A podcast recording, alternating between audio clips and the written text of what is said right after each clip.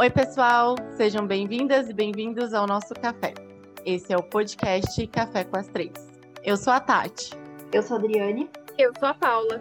Peguem suas xícaras e vamos começar.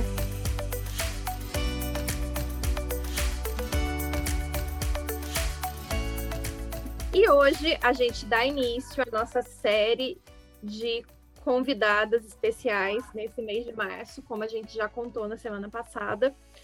E a convidada desse primeiro episódio é uma advogada que atua na área de direito de família e também na área criminal. Ela atua principalmente na defesa dos direitos da mulher. É uma advogada polêmica, uma pessoa que eu conheço há muito tempo e que eu acho que não podia estar numa área melhor. Acho que ela tem total perfil.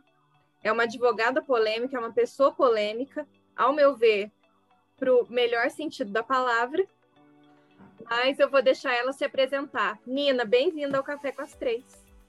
Muito obrigada, querida. Já me teceu bastante elogio significativo, gostei. Então, para eu me apresentar, né, para a maioria eu sou a Nina, mas para alguns eu sou a Ana Lívia.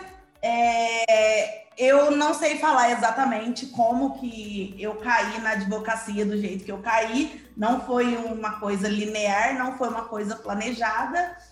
Eu só fiz a prova, eu sempre tive bastante foco no direito penal, que era o que eu sempre gostei mais de estudar. Mas com a prática, né, que eu decidi estagiar na área, eu tive bastante contato pessoal com o direito de família. Então foi uma coisa que eu acabei aprendendo e acabou enraizado em mim. E quando eu advoguei, o negócio simplesmente caiu no meu colo. Começou a aparecer um caso, quando vê apareceu outro, quando vê, eu acho que gostaram do jeito que eu lidava com os casos, né? Como eu é, tocava, principalmente por eu acho que um diferencial meu nessa questão é por eu ser muito atenciosa com a dor do meu cliente. Então, acabou que eu virei, é, acabou que o direito de família virou referência sobre mim, né? Que as pessoas vinculam bastante, embora eu atue nas duas áreas.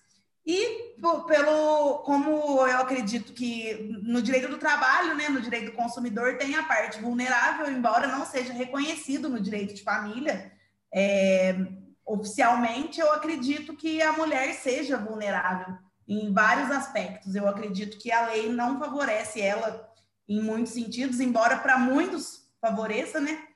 Mas eu acredito que eu precisei ser mais incisiva na defesa delas, embora eu advogue para homens, eu não sou uma advogada exclusiva de mulher, quero deixar isso uhum. bem claro. Até porque eu não prego esse tipo de segregação. Eu sou uma, eu, eu sou uma pessoa feminista, só que eu não sou feminista a ponto de falar que a mulher está sempre certa e o homem está sempre errado. Eu ressalto isso, não tenho, não, não segrego. Eu vejo cada caso, eu vejo os honorários, porque é uma coisa importante, é o que paga minhas contas, mas eu saio muito na defesa de mulher e vou continuar saindo, enquanto eu exercer o ofício. Eu acho que basicamente o resumo é esse é que eu acho que o pessoal confunde muito essa questão da vulnerabilidade e de ser necessária uma proteção extra, seja para uma classe, seja para um sexo, seja para uma posição num contrato, com uma falta de filtro.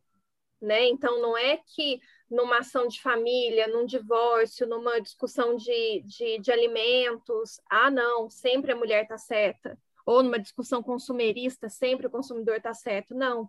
Às vezes o pessoal tem esse olhar meio equivocado dessas áreas nas quais um, um desequilíbrio é necessário para que se chegue através do processo num equilíbrio de fato, né? Sim, sim, é muito difícil explicar essa questão de, da isonomia, né, para todo mundo, porque eles acham que a gente quer a igualdade. A gente quer a igualdade porque a gente está um patamar abaixo é, historicamente. É isso uhum. que eu fico ressentida quando eu vejo esse tipo de comentários, porque aí as pessoas, eu já vi tanta besteira do tipo assim, ah, é, se você quer igualdade, vai servir o exército, vai carregar um saco de cimento. Tem mulher que carrega saco de cimento, tem mulher que é da, da parte policial e tudo mais. Mas a questão não é essa, a questão é que no direito de família, na parte prática, embora a lei estabeleça certo tipo de de é, favorecimentos para a mulher ainda não é uma coisa que está legitimada, consolidada, entendeu? É que nem, por exemplo, eu dou muito esse exemplo aqui. Eu tenho cliente que me procura e está lá estipulado o direito das visitas. O pai pode pegar a cada 15 dias no fim de semana. O pai some. Eu falo, eu tenho, eu tenho que olhar para a cara dela e falar: olha, infelizmente eu não tenho uma ação disponível para obrigar ele a pegar os filhos. Uhum. E acaba é obrigada a criar. No geral, tem as um 0,001 de exceção daquele pai solteiro que criou as filhas porque a mãe abandonou e todo mundo uhum. bate. Só que a maioria dos é... casos. E assim, é que nem aquele outro, outra, outra questão da, da pensão. Eu sempre. É uma coisa que me deixa muito puta, que me tira do sério. É, o cara vai lá, paga uma micharia, fala que a mulher tá gastando dinheiro dele para fazer várias coisas, que tá bancando o homem, que tá bancando os luxos dela. Você vai ver o cara paga 300 reais por mês. A gente que é mulher uhum. sabe paga um cabelo. Eu fico pensando como que as crianças saem prejudicadas com isso, porque com 300 reais, com o preço que as coisas estão hoje em dia, você não faz nada. Você simplesmente nada, você não compra o básico do básico do básico. E o dever de sustento é mútuo, né? A lei estabelece que o dever de sustento é mútuo. Mas como assim mútuo? Se o pai paga uma porcentagem dessa, aí, tipo assim, ele paga 30% do salário porque ele tem que se manter. E a mãe que tem o filho no dia a dia não tem que se manter, ela tem que manter só o filho, entendeu? Então é muito desequilibrado. E eu não vejo é, perspectiva de mudança, a não ser que tenha uma grande reforma nesse sentido, mas se a gente for pensar o Código Civil e o Código de Processo Civil são novos, entendeu? É, é muito complicado. Então eu tento fazer cada caso na prática ser assim o menos danoso possível para cada cliente, mas é óbvio que elas não saem 100% satisfeitas, mas tem coisa que infelizmente não tem como fazer a, ah, pelo que as armas que eu tenho, entendeu? E é, é duro para mim também. Não é, e não, é, não é só uma satisfação financeira, né? É uma satisfação emocional também. Você está lidando com, com emoção, você está lidando com, com expectativa, você está lidando muitas vezes com, com traumas que, que uma criança vai sofrer no, no, meio dessa confusão toda. O buraco é muito mais embaixo, né? Sim, e outra coisa que eu ponto muito também é que às vezes a cliente chega, né? Contando a história, ou o cliente também chega contando a história e conta, e é aquela história sofrida, é aquela história triste, é aquela coisa horrível, e mesmo assim não tenho, eu não tenho como colocar isso em pauta no processo, porque não faz parte da lei. Às vezes eu tenho cliente que fala para mim assim, ai, eu queria tanto que o juiz desse uma bronca na, nele, porque ele fez isso, isso e aquilo. Aí a gente vai ver que são coisas horríveis realmente que foram feitas, só que eu não posso chegar nele e falar assim: olha, meu anjo, o juiz não, não vai ler sua petição, pode ser que seja estagiário, entendeu? E essa, isso me causa muita tristeza. Aí às vezes eu fico ouvindo a pessoa, eu ouço, escuto, eu falo, eu aconselho, mas eu sei que aquilo não vai sair do papo aqui do escritório, não vai. Ter, não vai ter nenhuma, como é que fala? Não é uma punição, mas não vai ter nenhuma consequência. Uhum. E acaba que acaba virando o direito de família da impunidade masculina muitas vezes, porque né, o aborto paterno já é legalizado faz muito tempo. É, a responsabilidade do homem é muito é muito vaga, entendeu? No máximo é isso. Ah, é a única coisa que dá cadeia no Brasil é pensão. Aí, tipo assim, a pessoa fica. Os juízes falam, tem muito advogado que vende, ah, e na primeira parcela você pode executar. É sempre as três. O juiz não dá quando tem uma parcela atrasada, mandado de prisão, entendeu? Às vezes a execução não anda, o judiciário é lento. Então, o que, que aquela mãe que já conta com aquela micharia todo mês vai fazer nesses meses que ela não recebe? Sabe? Às vezes é muita mãe que paga aluguel e tem que pagar o leite, tem que arrumar a escola e elas têm empregos que pagam mal, aí vira assim uma situação de total que eu fico, eu não consigo às vezes nem me pôr no lugar por eu não ter filhos, né, e por eu ter uma condição financeira melhor hoje em dia, mas eu não consigo nem me colocar no lugar porque eu não entendo como que elas fazem para se virar nesse cenário. É uma coisa assim que é milagrosa. É, o preço das coisas estão absurdo, é, absurdas, né? Comer no Brasil tá, tá, tá ficando difícil comer, mover, tá tudo cada dia mais caro, cada dia é uma surpresa diferente. ainda tem esse contexto da pandemia, né? Eu nem entrei no contexto da pandemia. Uhum. É muito difícil, é uma área muito delicada para lidar, que eu acho que acaba, embora a gente aprenda que a gente não tem que se envolver, é uma área que acaba exigindo da gente um tom de empatia, da gente se colocar no lugar, é muito difícil. Você falando isso, Nina, é, para o pessoal que quer começar a advogar nessa área, tanto de família quanto criminal, que vai lidar com, com muitos desses casos, né, é, assim, muito preocupantes para as mulheres, que habilidade que você desenvolveu ao longo da sua carreira que você acha essencial para essas pessoas desenvolverem também para conseguir lidar mesmo com, com esses assuntos? Então, eu acredito que a parte mais necessária seja é, desenvolver essa questão da empatia. Porque se você não acreditar no que você está fazendo e não ter um, um, pouco de esperança que você pode melhorar aquele contexto horrível, é, seja na parte penal, né, que tem questão de violência contra a mulher, né, a gente, a cada quatro minutos, uma da gente está morrendo agora é, a questão da violência contra a mulher, a questão do, dos abusos familiares, né, que os homens cometem às vezes com as mulheres. Então, assim, a gente tem que ter uma empatia, porque não é uma área que eu só vou fazer cálculos, que eu só vou fazer papelada, entendeu? É uma área que não é burocrática. Tem outras áreas do direito que são bem burocráticas e tem pessoas que gostam disso. Eu, no caso, eu sou uma pessoa que não se dá bem só com a burocracia, né? Por exemplo, vamos pegar um advogado tributário o advogado vai fazer conta, apresentar para o juiz tudo mais. Eu tenho que contar a história, eu tenho que procurar um desfecho para a história. Então, assim, eu não acho que a gente não, não deva se envolver. Eu acho que a gente tem que se envolver, lógico que é uma coisa que não pode tirar meu sono e afetar o meu, a minha casa.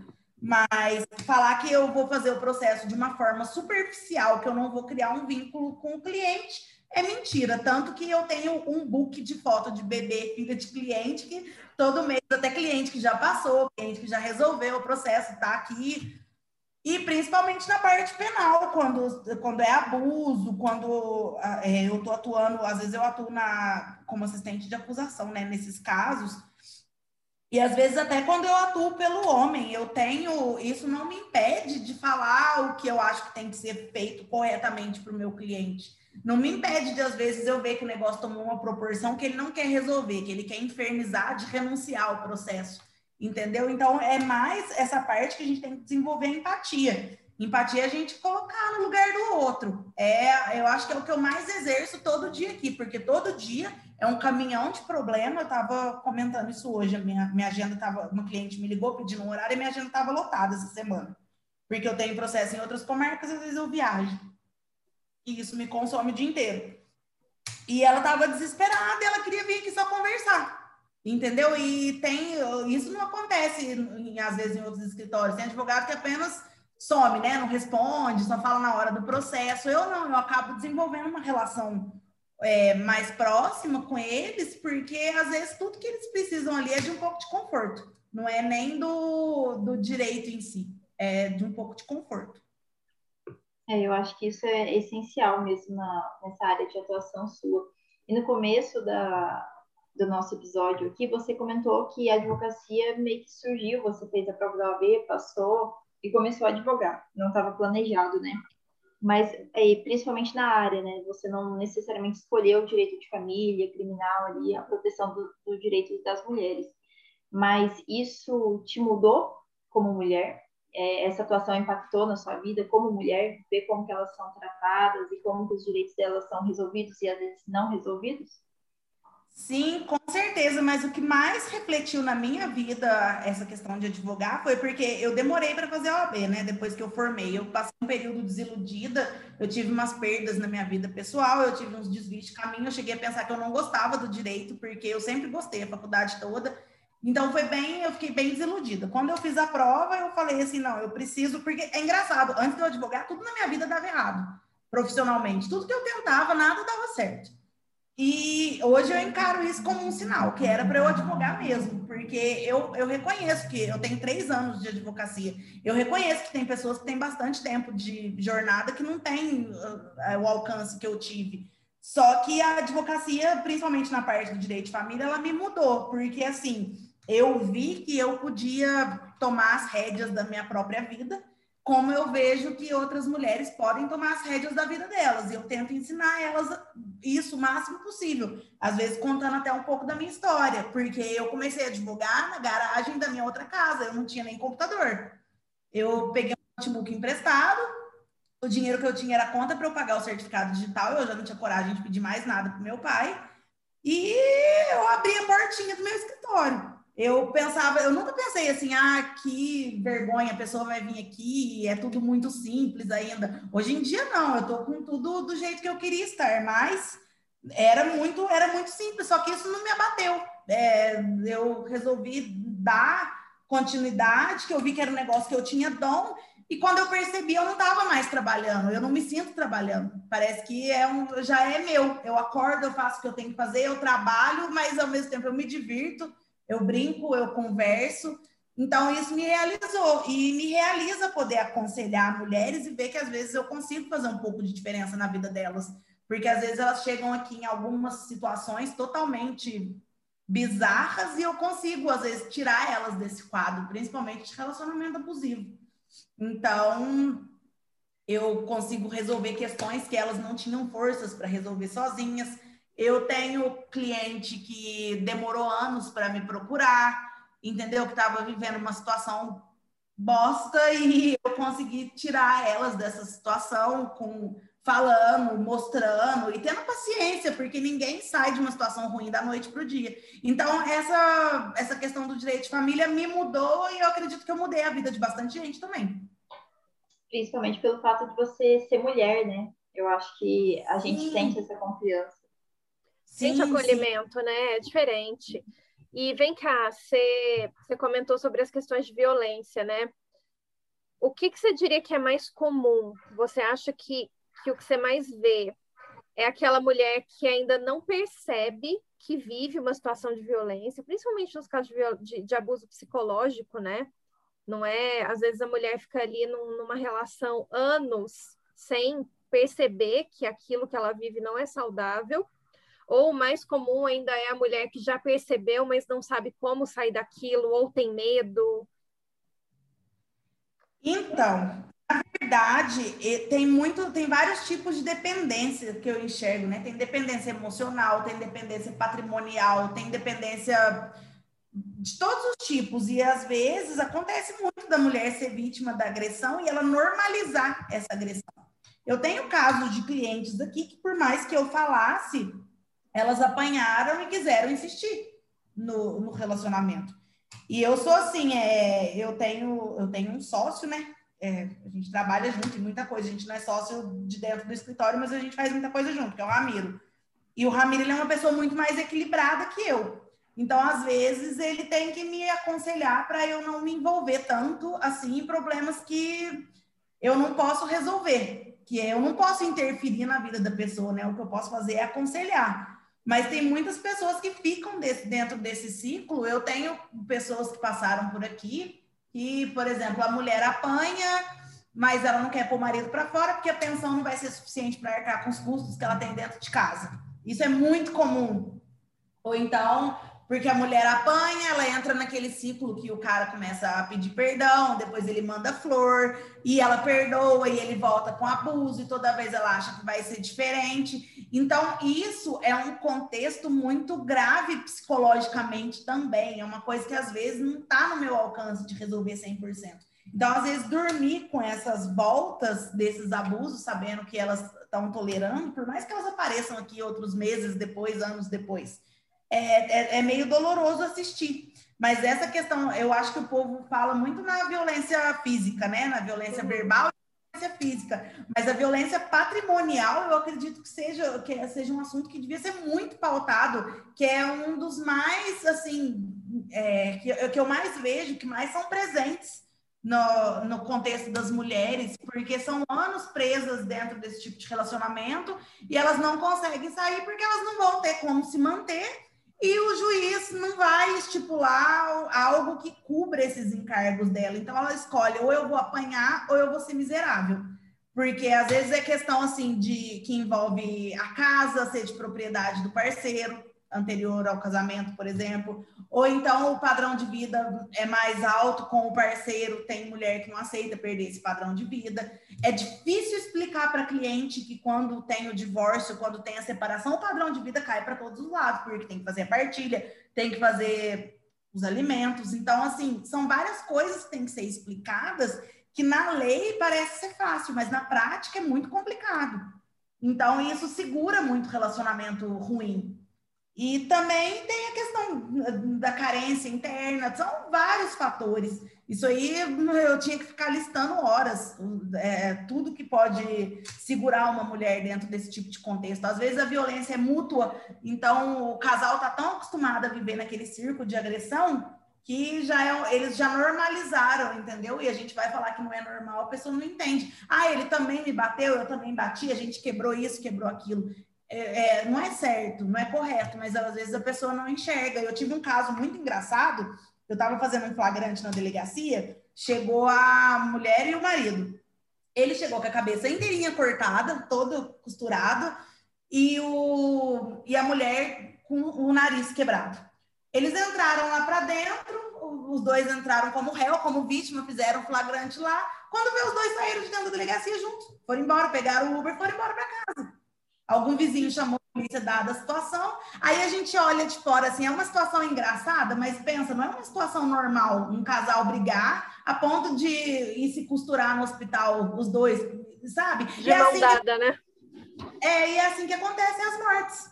É, começa num, uhum. começa num, numa pauta simples, começa num, num beliscão aqui e no outro aqui, e quando vê, perdeu totalmente o, a ideia inicial de um relacionamento, né? Que é tratar o outro com respeito.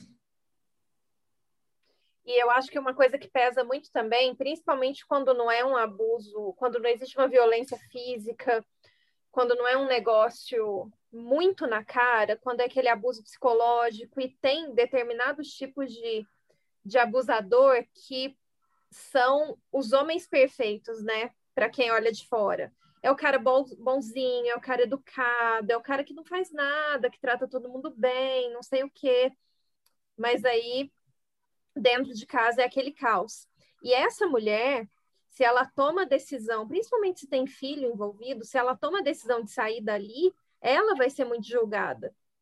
É, ah, não, mas você está passando necessidade agora porque você quis. Ah, não, mas você tinha um homem ótimo, por que, que você quis sair desse casamento?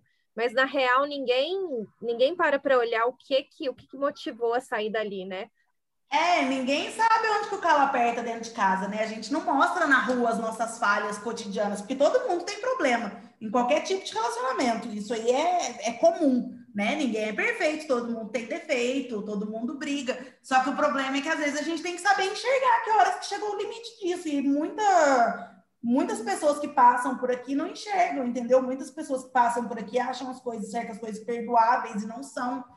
Então, assim, não é, é muito complicado mexer com esse tipo de sentimento das pessoas. É o que eu falei, fazer conta é mais fácil, eu, eu entendo. É, mexer com uma parte mais burocrática do que com um assunto tão delicado. E no direito de família, quem fica com a parte mais delicada, quem fica com tudo é o advogado é o advogado, o resto é tudo frio, é mais frio, entendeu? É, a gente sabe o que, que tem nos bastidores, a gente sabe que não é que não tem ninguém sentado lendo ali todo o contexto e, e entendendo o contexto. A pessoa vai aplicar ali a letra da lei. Só que é, é muito difícil você, você fazer a pessoa entender isso. Que é, é mais ou menos você falar assim, não, ninguém tá tão aí para isso, entendeu? Só vai fazer valer o que está escrito num código e isso vai definir sua vida. Eu acho isso muito frio, às vezes. Sim. Mas a gente não pode desanimar, né? Eu tenho que tentar fazer ser o mais. Eu, às vezes eu tinha, teve um juiz que falou que a minha fazer audiência comigo era muito emocionado, porque eu tento colocar o máximo de emoção da vida dele, que é ali a chance que eu tenho para pelo menos ele me ouvir. Porque eu não tenho garantia que o que eu vou escrever vai ser lido. Então ali eu vou falar tudo que eu tenho não, e ainda ah. que seja, o, o, olho, nada, nada é como olho no olho, né? Você nunca vai conseguir transcrever numa petição a real, a real carga emocional de uma situação. Não tem jeito. E, Sim, é muito difícil. E a gente acaba, eu falo, eu trabalho em casa e os meus problemas ficam me rondando. Eu sonho com processo. Falar que eu não me envolvo, mentira. Eu sonho com processo, eu tenho pesadelo com processo. Às vezes eu acordo gritando, chamando nome de cliente. Tudo isso aconteceu. Às vezes eu tô caminhando na rua, eu falo, nossa, eu vou tirar meia hora, vou dar uma caminhada na rua e colocar o fone. Tem um cliente do outro lado que grita, doutor, processo. E assim, como que eu vou tratar uma pessoa mal nesse contexto, sendo que a vida dela tá na minha mão? Entendeu? Menina, é assim, é bem como o direito familiar que a pessoa ela, ela se torna muito sua amiga, né? Assim, eu, eu atuo e atuei muito. Eu sinto que assim, é, eu parece que a gente se torna muito amigo íntimo da pessoa, porque ela, ela compartilha tantos momentos íntimos, né? Que aí ela parece que você é, transforma a vida da, da pessoa, e se você não quer ter aquele momento com ela, ali, né? Igual você falou, ah, eu vou caminhar e eu não vou falar com ela, vou fingir que eu não vi. É meio que respeitoso, né? A gente se sente mal com isso, né? Sim, você tem print da vida da pessoa, ela te manda print, ela te manda foto, você sabe tudo que tá acontecendo. Não é um negócio assim, sabe, que você tá tomando conta de Vamos colocar, comparar com o direito do trabalho. Não é um negócio que você está tomando conta ali da empresa da pessoa, que a pessoa tem uma vida fora daquilo. Você está tomando conta da coisa mais íntima e particular que ela tem. Então é, é difícil a gente fazer é, a egípcia, né, e ignorar. não, eu não consigo, eu não sei outros advogados, porque por incrível que pareça, eu não tenho muito contato com advogados na área de família. E eu, eu já fiz bastante, como são, é sempre uma parte e outra parte. Geralmente os advogados das outras partes tendem a não gostar de mim, um pouco, porque eu sou meio efusiva, né, na defesa dos interesses dos meus. Só que eu não sei como que as outras pessoas lidam com isso. Eu queria um curso para não me aprofundar pessoalmente, mas eu sou, acabo sendo coleguinha e amiguinha de todos os meus clientes, enquanto o problema dura. E depois eles aparecem com outros problemas. Eu tenho cliente aqui que eu estou no sexto processo. Eu tenho cliente aqui que eu estou fazendo o terceiro divórcio. É uma fidelização, é, é uma forma de fidelizar, né? Eu acho. Sim, eu, eu, eu penso que é, ele não acaba ali naquele primeiro caso, né? E é, você e falou uma parte a gente quer falar para a pessoa, espero que você não precise mais de mim, né? Porque a pessoa precisar da gente significa que tem alguma coisa errada na vida dela. Só que acaba precisando, porque o conflito no, na área de família não, não para nunca. É uma coisa que sempre as pessoas vão ter. E hoje em dia os relacionamentos estão mais. Ao mesmo tempo que eu acho que os relacionamentos estão mais líquidos, também eu acho que isso é um grande avanço, porque pelo menos as pessoas estão com mais direito de sair de uma relação quando elas querem. Abusiva, né? né? Exatamente. É, todo mundo, eu vejo muitas pessoas julgando e falando assim, ah, o relacionamento dela durou só isso, ela já tá com outro e tudo mais. Mas você vai ficar num relacionamento que tá ruim, por quê? Hum. Entendeu? E só que aí isso envolve criança, envolve bem, envolve raiva, envolve mágoa, e tudo isso vem para a mesa da gente. Então, eu acho que essa área que eu advogo, embora alguns advogados, isso também me deixe muito com raiva, que alguns advogados, eu não sei se por que, que eles têm uma visão que é um tema fácil, porque não é, eu estudo muito, mas tem alguns advogados que fazem, tipo, área de família, ah, eu vou fazer ali, vou me aventurar ali para tipo, ganhar dinheiro, e não é assim. É um negócio não. muito profundo. É um negócio muito profundo. Fazer um divórcio não é você pegar um modelo e escrever ali qualquer coisa qualificando as partes sabe? Envolve a emoção de muita gente. Num divórcio litigioso, sempre tem uma pessoa sofrendo. Normalmente um quer separar e o outro não quer, entendeu? Aí você pega toda essa carga emocional, olha, é complicado. Mas estamos aí, né?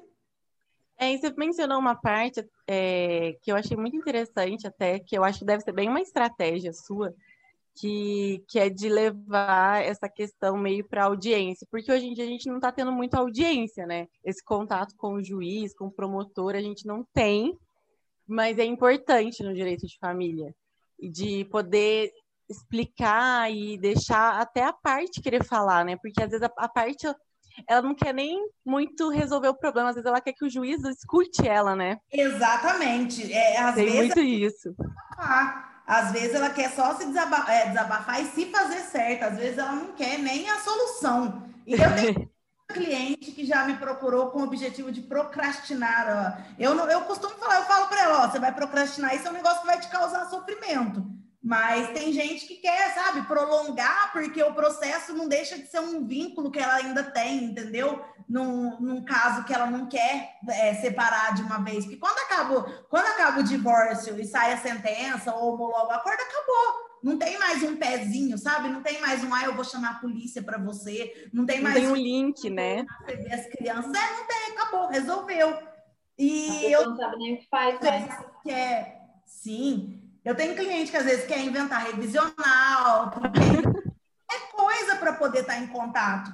Então, assim, aí às vezes a gente explicar todas essas emoções não é fácil. Por às vezes são as dependências, né? Que Dependência. Eu falei, é apego, às vezes é medo de começar uma outra vida. Porque, gente, eu pensando, começar uma outra vida é a coisa mais difícil que, que existe. Eu pego por mim. Quando eu morei em três casas na minha vida, eu morei, a gente foi vizinha, né, Tati? Uma Sim, sim. Para casa que era minha e deixei essa casa que era minha e vim para outra casa que é do meu pai, porque eu precisava um escritório maior. Mas essa mudança minha de casa sendo uma coisa que eu decidi e que ia ser melhor para mim, que eu estou numa casa bem melhor que a outra, foi muito difícil. Agora pensa você fazer isso tudo com o marido, deixando um casamento, levando criança, mudando todo o contexto. Então, eu acho que eu entendo muito a dor de quem me procura. Eu acho que isso que é o diferencial meu, essa questão de audiência. Eu estava comentando aqui, o, a vara de família aqui em Pouso Alegre anda meio complicada, né? Eu não vou falar mais porque eu não aguento mais ser representada na OAB, mas as, eu sinto falta do depois que mudou aqui, eu sinto falta do que tinha antes, do que andava mais rápido, entendeu? E querer dar uma satisfação mais rápida para os clientes e não poder, porque por fatos alheios à minha vontade, entendeu? Não, eu, eu acho também que a gente tem, tem que levar em conta que assim existe essa questão alimentar que ela é muito importante, emergencial, mas existe a questão do afeto, né? As crianças estão passando muito tempo longe dos seus pais, dos, das suas mães, enfim. Tem toda a questão do Covid, que a gente tem que ter de, de segurança da saúde mesmo, mas eu vejo que, que é importante olhar para esse lado humano e eu, eu, eu vejo que a vara está pecando nessa questão de principalmente dar decisões mais rápidas e eficazes nesse sentido, é, de que dê uma solução, a vara está ali para dar uma solução e nos escutar. E eu vejo que uhum. é, nós, mulheres advogadas, a gente quer ser lida, ouvida, entendida nas nossas argumentações e não consegue. Né? A gente está aqui no dia 8 de março, né? no Dia da Mulher, a gente está sempre tentando conquistar o nosso espaço e mesmo assim ainda é difícil, né? Porque nós temos um juiz homem, né, aqui, principalmente agora, um promotor homem. Quem sabe se a gente tivesse ali umas representatividades femininas nesse nesse âmbito, né, familiar. Não sei. É um... E eu acho que a questão também questão. é o seguinte, eu estava discutindo isso com o meu sócio, eu estava falando com o Ramiro, a gente estava falando sobre o, o juiz.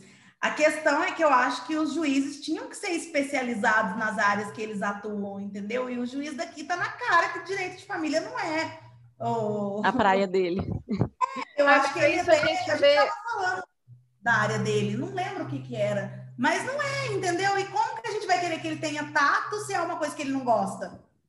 Isso é tão é. comum, né? E esse perrengue não é só na área de família, né? A gente passa por essas dificuldades em em todas as áreas do direito, mas aí isso me remete a outra coisa. Você, né, a gente já conversou bastante sobre a dificuldade emocional da atuação nessa área, aí agora sobre a dificuldade diante do próprio judiciário, mas e sobre a legislação em si? Você acha que a legislação é, de família hoje, né, o que o Código Civil prevê e também as leis esparsas, você acha que atende? Você acha que falta muita coisa? Você acha que não falta, mas que falta atualização? Enfim, qual que é o perrengue com a legislação em si? Eu acho que a legislação é muito omissa quanto à parte efetiva. Eu acho que o pouco que tem quanto a essa parte, ainda na prática, a gente não vê ser aplicado. Tem muita. Eu acho assim. tem um advogado, que eu não, né, não vou mencionar o nome dele, que é bem famoso nas redes sociais. Ele não é daqui, é um advogado de direito de família. Ele vive vendendo coisas que não existem, iludindo várias mulheres, e as mulheres chegam cobrando da gente o que ele pregou. Ele faz aqueles lindos textos falando como que a mulher é poderosa, como que ela é valiosa, como que o homem não vale nada e que ele é só progenitor e que se ele não pagar primeiro ele vai ser preso e pronto, acabou. E não é assim entendeu? A legislação, ela, ela tem alguns, ela dá alguns respaldos, mas ela é muito omissa na, em, em, várias outras coisas. Eu acho assim, a parte de alimento, de fixação, de revisão, eu até acho que quebra um galho. Não é um negócio muito detalhado, muito profundo, mas resolve. Se fosse celery, como devia ser, por ser uma questão urgente, principalmente envolvendo criança, é, seria, seria capaz de funcionar. Mas quanto à parte de, por exemplo, de visitas, eu acho um absurdo não ter nenhuma ação que obrigue o pai a pegar o filho, por exemplo. Mas aí, ao mesmo tempo, eu fico num dilema aqui dentro de mim. Como que eu vou obrigar o pai a pegar o filho, sendo que ele não quer, ele vai pegar o filho de má vontade? Mas como que a mãe não tem direito à vida porque o filho está com ela 24 horas, ela não pode ter uma vida social, ela não pode fazer nada para ela, porque ela tem sempre que cuidar do filho enquanto o pai está por aí curtindo. Entendeu? E outra coisa que também me deixa muito. Eu nunca falei sobre isso nas minhas redes sociais, até um tema que eu tenho que abordar. Uma coisa que me deixa muito sentida, até mulheres cometem isso, eu vejo fazendo, é quando o filho do primeiro casamento acontece outro casamento e tem filho de um casamento mal sucedido, quando parece que os do casamento bem sucedido são preteridos em relação ao outro. Eu acho que isso é uma coisa que pega muito, também é muito omisso. Mas se eu for fazer uma lista de tudo aqui que causa sofrimento e que a lei não fala, também vai ser pauta para fazer sete playlists. Então, eu acho a lei, no geral, omissa quanto à parte afetiva. Quanto à parte financeira, dá para ir levando. Não é o mundo ideal, mas também não é o pior do, dos cenários. Uhum. Direito da família é, é uma área que tem muita jurisprudência, né? Justamente, Sim. eu acredito, por conta dessa omissão. É, uma curiosidade minha aqui agora. Se você fosse escolher um estado para você atuar, de acordo com as jurisprudências daquele lugar ali, você ia ter melhor atendimento né, aos direitos dos seus clientes, qual seria? Aqui em Minas.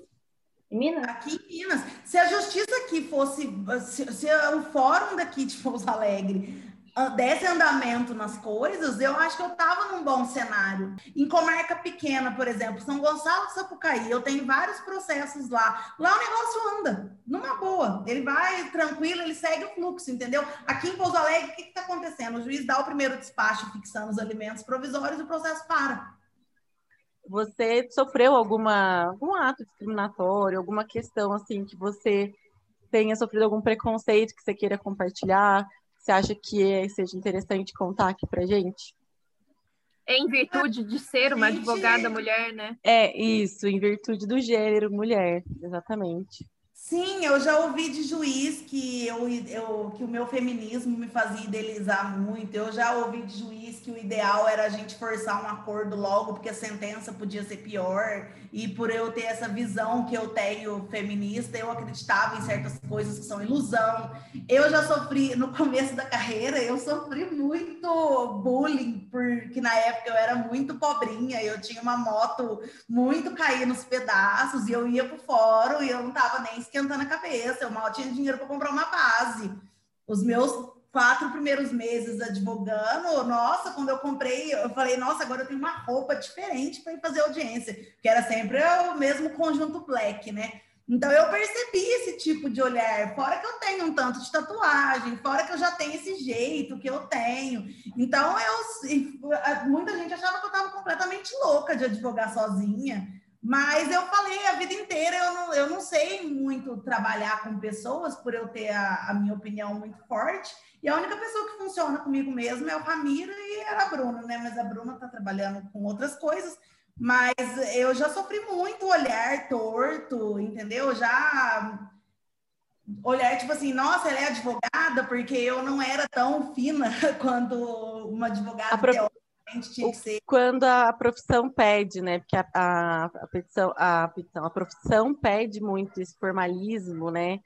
É, Esse- eu não tinha muito, eu não tenho muito glamour. Então, assim, no penal, porque no penal é aquele rolo, né? É presídio, é aquilo, é aquilo ali, até que o pessoal não repara tanto. Mas no cível, eu tenho alguns casos cíveis também, né? Fora do direito de família. No cível, normalmente as advogadas são elegantes, sofisticadas, e eu chegava daquele jeito, do meu jeito. Aí depois, como eles viram que eu tava tanto lá, que era tanto, tanta gente que eu tava atuando, eles tiveram que me engolir. Mas literalmente foi assim, entendeu? Eu via a cara de, de, de gente torcendo o nariz para mim no balcão, e às vezes era triste porque isso vem de mulher mesmo, entendeu? Não é só de homem, não, vem de mulher. E, mas eu ouvi muito, é, quando a gente é mulher e aqui, o- eu não atuo muito no juizado especial, não tem quase nada, é o único lugar que tem a juíza mulher, né? Mas eu acho que agora é uma só, em, em três. E o resto é tudo homem, é tudo homem mais velho, é tudo homem rico, é tudo homem branco.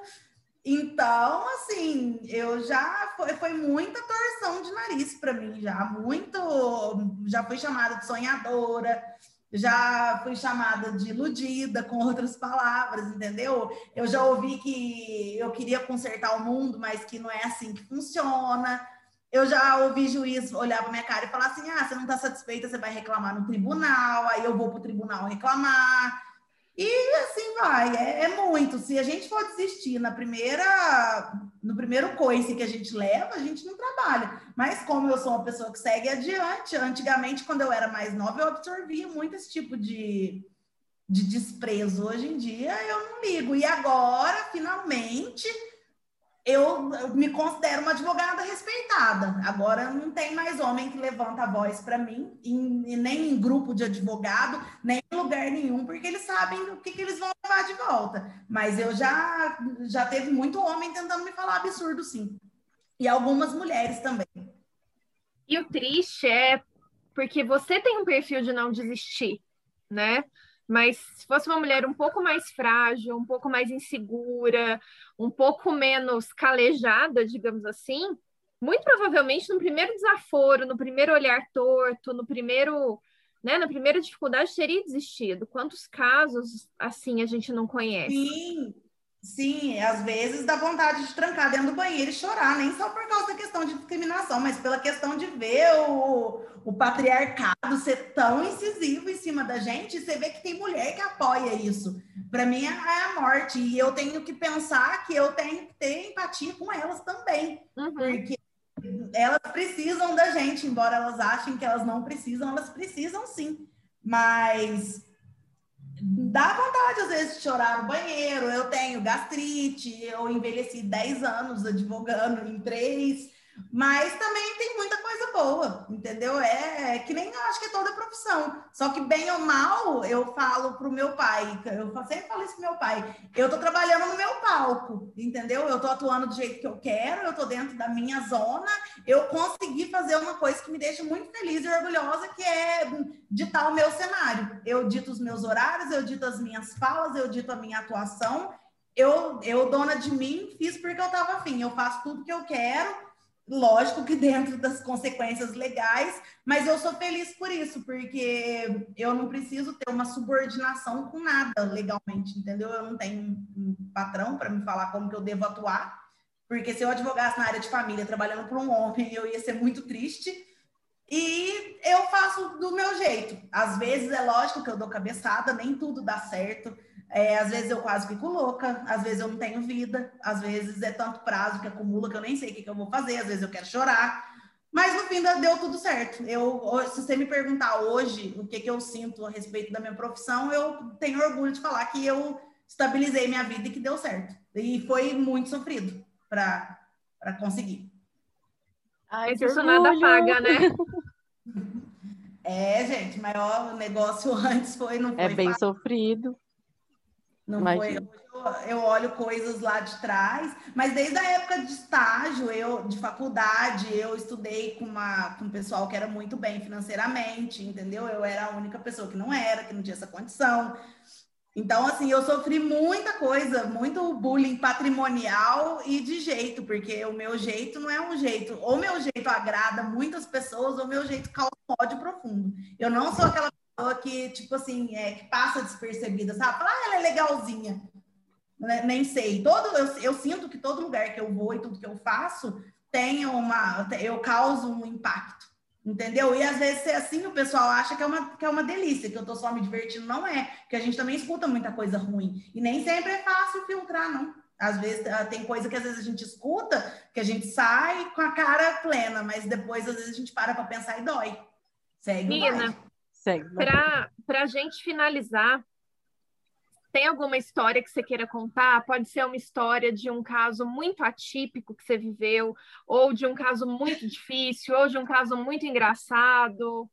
Alguma coisa memorável nesse seu tempo de atuação? Eu tenho um caso memorável. Esse caso, inclusive, está ativo. Eu acho. Olha, já passou muita coisa louca aqui. Já aconteceu. Eu já joguei sapato em advogado, que uma vez estava tentando passar a perna na minha cliente. Mas isso assim, tem várias uma vez eu arranquei o sapato e mirei no advogado. Até ele não, ele não faz acordo nada relacionado comigo, é tudo no papel. Mas o caso, um caso que me marca aqui no escritório é um casal e eu vou tentar explicar. Toda vez que eu tento explicar, eu tenho que quase desenhar. Então imagina, A era casada com B. O A foi lá e traiu a B com a C. A B foi lá e ficou com o D, que era marido do C que era a menina da traição. Então, eu atuei no divórcio dos, de dois, de, do, do, do, dos dois traídos, certo? Eu atuo no divórcio dos dois traídos, tem os dois, os outros dois traidores que estão morando juntos, né? Então, construir outra família e agora os dois traídos vão ser pais de um bebê. Tudo isso no período, tipo, deve ter uns oito meses que eu tô nesse caso. E acontece tudo nesse. Dá nesse, uma novela, meu Deus. Nesse quadrisal, porque eu falo, eu falo, vocês estão separados, vocês fizeram essa troca de casal, mas vocês estão, para mim, é um quadrisal, porque um vive brigando no quintal do outro, um vive discutindo com o outro. Mas assim, eu tenho um monte de casos assim que eu, eu falo que dava para escrever um livro. No, no penal, por exemplo, eu tenho caso de cliente que, que foi preso, que apareceu aqui, tipo, duas horas da manhã, pedindo para esconder no escritório, que tinha polícia atrás na porta, tem assim, tem de tudo. Mas a, eu falo, por mais que eu amo, ame o direito de família, para quem é criminalista e estiver me ouvindo agora, vai entender, não existe sensação mais. Olha, eu comparo com um orgasmo. Não existe sensação mais deliciosa do que você lê lá. Espeça-se um alvará de soltura. É, é um negócio assim que entra dentro, cada todos que, que, que acontecem, às vezes, quando quando dá a ordem, né, no habeas corpus, mas o espeça seu alvará de soltura, eu falo, um dia eu vou tatuar essa frase, porque é uma coisa que dá muito prazer de ler para um advogado criminalista. Possível, acaba que nem todo mundo, é que nem a Dilma falou, né? Nem todos ganham, nem todos perdem, mas quem perde, Possível é meio assim. Agora, o penal não, quando você Vai você ganha, você ganha mesmo, não, né? É, é muito Você ganha e você leva, né? É. Ganha e leva. É, leva, às vezes leva para casa. Fala assim, é, você fala assim, nossa, meu cliente fez muita merda, ele tá ferrado, e você consegue dar um jeito, assim, e, e o cenário era terrível e vira bonito. Então é muito, o penal é muita aventura, isso também me alimenta muito. Eu não sei por que, que eu falo pouco do, do penal, eu acho que é porque o penal, para o pessoal mais conservador, eles enxergam muito errado o, o, direito penal, mas é um direito muito bonito também. É um direito muito legal de mexer, é um negócio que me dá a adrenalina que eu preciso para viver. Igual o direito de família dá. Eu faço as duas áreas mais sofridas do direito, então as mais humanas, eu de acho. De falta né? de emoção, você não morre, né? Não. Morro. Agora, o meu celular, esse tempo que eu tô aqui, meu celular tá carregando. Eu vou pegar meu celular, eu tiro print. Deve ter umas 25 conversas de cliente desesperado falando comigo.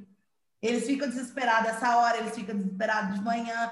Eu tento organizar muito essa questão do, do WhatsApp, senão eu passo o dia conversando. E não faço o que eu tenho que fazer de fato, entendeu? É, é complicado, mas é muito gostoso, é, é gratificante. Bom, Nina, foi muito bom ter a sua companhia aqui. Foram várias experiências, né, trocadas aqui. Eu tenho certeza que quem escutou vai ou já vai sair correndo dessa área, ou vai sentir um amor aqui, né, vai ser acolhida por tanta tantos casos que você contou aqui pra gente, né?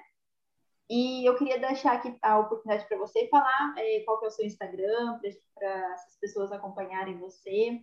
Qual que é? É eu, Nina de Moraes. Perfeito. Aí depois a gente coloca no, no post também, pessoal, o, qual que é o arroba dela, tá? É, então é isso. Muito obrigada mais uma vez. É, obrigada também vocês que escutaram a gente né, nesse episódio. Semana que vem a gente vai ter mais uma convidada, mas a gente vai deixar aqui no suspense também. Mas também vai ser uma convidada mulher, né? Porque a gente está nesse mês especial, né? Do dia, do mês das mulheres.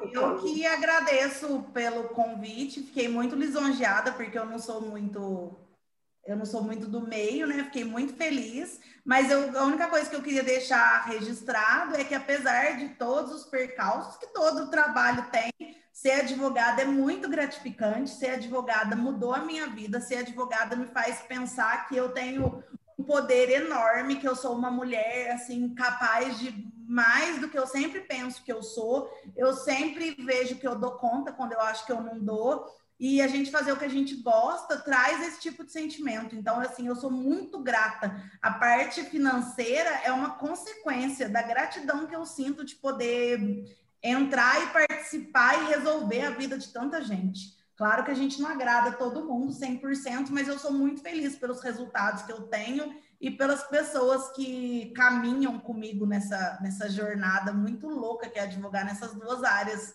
tão intensas que eu advogo. Mas no mais é isso, e muito legal isso que vocês estão fazendo, de dar voz para a gente falar, principalmente mulher nesse mês.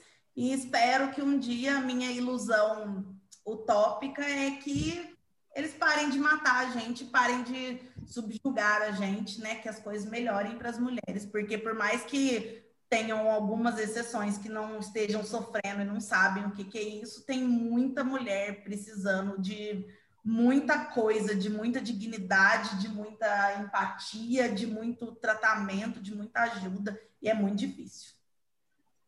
Mas você pode ter certeza que é esse sonho seu, né, o que chamam de utopia sua, que te faz ser uma advogada que você gostaria de ter se você estivesse passando pela situação das suas clientes. Então, Exatamente. continue sonhando, que se Acredito Deus quiser, que sim. Né? Se eu fosse uma eu faria um processo na minha mão tranquila. E é isso que é inspirador. E que isso possa inspirar as mulheres que estão nos ouvindo, sejam da área do direito ou não. É, mas Exato. o que eu queria que as mulheres vissem é que eu sou uma eu sou uma pessoa diferente. Eu não sou, eu sou totalmente fora de vários padrões mas que isso já me pressionou muito antigamente a me colocar nesses estigmas, mas que hoje eu me libertei e eu vejo que eu posso ser quem eu quiser. Se a partir do momento que a mulher enxerga que ela pode ser quem ela quiser, a vida muda completamente. Eu só queria ter enxergado isso mais cedo. Eu fui enxergar isso com meus 20 vários, né? Mas eu queria ter enxergado isso desde mocinha. Então, que bom que hoje em dia é um assunto mais discutido e está sendo mais incentivado para a gente poder sempre ter liberdade. A gente pode querer ser advogada fina, elegante e dentro do, né, da, da, da, elegância que a advogada pede, mas também a gente pode ser uma advogada mais fora do padrão, que nem eu sou meio fora da curva, meio fora de base, que dá tudo certo também. A gente não tem que seguir uma fórmula. O importante é a gente ser feliz fazendo o que a gente faz. E não é eu acho que, que importante também, né? né? Eu acho que é importante também a gente pensar que transformar vidas é o que, que move né, a advocacia. Você está transformando a vida de muitas mulheres e isso te move. Isso que é muito bacana e inspirador para a gente e para outras pessoas, outras mulheres e outros seres humanos por aí. A gente tenta. E eu acho que com essa mensagem de que a mulher pode ser o que ela quiser, é a melhor forma da gente encerrar.